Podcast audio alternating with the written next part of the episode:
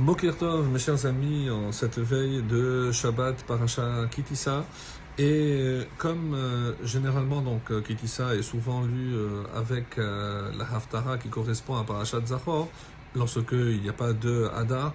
Donc on a rarement l'occasion de commenter la Haftara qui est lue justement à l'occasion de la paracha de Kitissa et qui est un texte tiré du premier livre des rois au chapitre 18 du verset 1 au verset 39 où il est question de Eliyahu qui va convoquer tous les faux prophètes. Alors juste en préambule, un petit rappel historique, à savoir que dans le premier livre des rois, déjà au chapitre 16, il est question d'un personnage, un personnage qui s'appelle Chiel, Chiel Mibet Ha'eli. C'est parce qu'il était Alors, qui était ce Chiel alors, euh, le texte nous dit qu'il y avait eu un anathème prononcé par Yehoshua sur quiconque euh, reconstruirait le, la ville de Yericho, la ville de Jéricho, eh ben, verrait sa descendance périr. Et c'est comme ça qu'il est rapporté que cet homme euh, n'a rien à faire de cet avertissement et il commence à reconstruire la ville de Yericho. On a dit que au moment où il a commencé à poser euh, les fondations de la ville, il a perdu son premier fils, le fils aîné, et au moment où il a terminé, il a mis, il a placé les portes, il a perdu son dernier fils. Il aurait eu sept garçons et ils seraient tous péris au fur et à mesure des avancements donc de ses travaux. Donc c'est quelqu'un qui euh, obstiné, qui savait qu'il y avait une malédiction qui pesait sur la personne qui allait reconstruire cette ville et il n'en avait rien à faire. Alors, un jour, le, roi euh, a rencontré Eliyahu Navi. Et c'est un texte qui est rapporté euh, dans le Midrash, Yakut Shemeoni, et aussi dans le traité de Sanhedrin à la page, à la page 113a.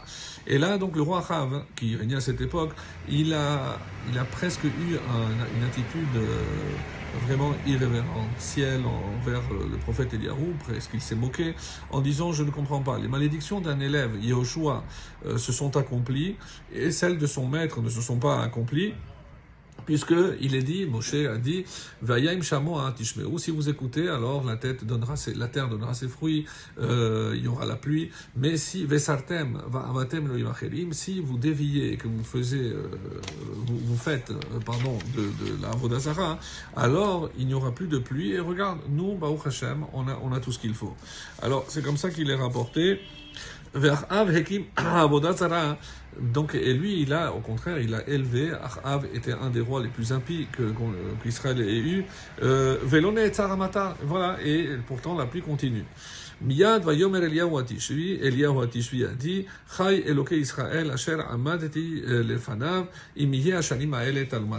Et donc, euh, ben, tu verras à partir de maintenant si la pluie continuera à tomber. Et donc, notre Haftara se situe justement après trois années de famine intense suite à l'intervention de Eliyahu Navi.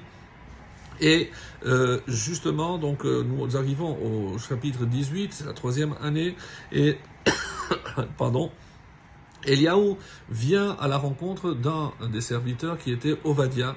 Ovadia qui, comme vous le savez, était un des conseillers du roi Ahab, mais lorsque il a euh, demandé de, tuer tous les prophètes, il en a caché 50 et 50 et il les a nourris de, son propre euh, argent.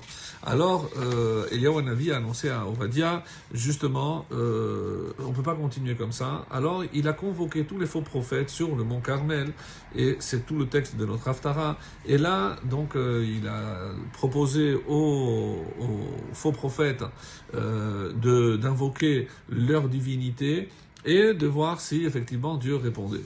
Et euh, ce qui est assez curieux, revenant donc à ce, à ce, à ce personnage, c'est que le texte dit Vaïfsechu ala misber asher. Et donc ils se sont, ils ont offert sur le misber, sur l'autel qu'ils avaient fait. Qui avait fait? C'est ils avaient fait. Non, il est question de Riel. Rappelez-vous, donc Riel, ce même homme qui avait perdu tous ses enfants en reconstruisant, donc s'est caché à l'intérieur de ce misbéach et il attendait que recevoir l'ordre de, de, lancer le feu et de l'intérieur il voulait lancer une flamme. évidemment, Hachem a envoyé un serpent et il a été mordu donc il en est mort.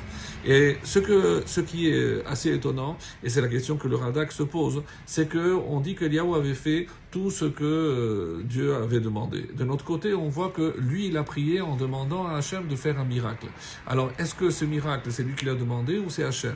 Et c'est comme ça que le Radak, euh, on va dire, concilie les deux, les deux positions en disant, évidemment qu'Hachem lui avait ordonné tout ce qu'il devait faire. Ah, alors pourquoi il devait prier Pour que le, le peuple, pour que les gens qui étaient là voient que c'est la prière de l'homme qui peut provoquer même des miracles. Et c'est pas le miracle qui vient parce qu'il s'agit d'Eliyahu Navi ou parce que c'est Hachem qui l'envoie. Et c'est aussi un peu le lien qu'on peut trouver avec notre paracha, la paracha de Kitissa, où on voit que la prière de Moshe a sauvé le peuple juif de l'extermination.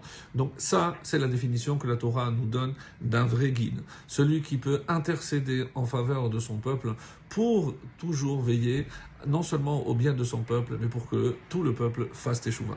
Qu'Hachem nous envoie les guides justement pour nous montrer la voie jusqu'à la venue du Mashiach. Amen. Shabbat, shalom et voilà.